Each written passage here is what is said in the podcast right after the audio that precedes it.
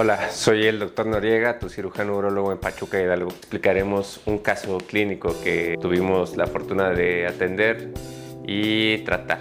En este caso tenemos un paciente masculino de 42 años donde llega a la consulta de urología presentando síntomas de vaciamiento de vejiga. Estos síntomas urinarios obstructivos bajos que normalmente se presentan en las enfermedades de vejiga y próstata son bastante comunes en pacientes arriba de 45 años. Una de las razones del por qué pasa esta situación es el crecimiento de próstata. Sin embargo, también hay hay otras enfermedades como por ejemplo enfermedades específicamente de la vejiga que no se tratan con cirugía. En mi clínica lo que queremos ofrecerte es seguridad para poder tratarte de manera oportuna y que tengas un resultado lo mejor posible.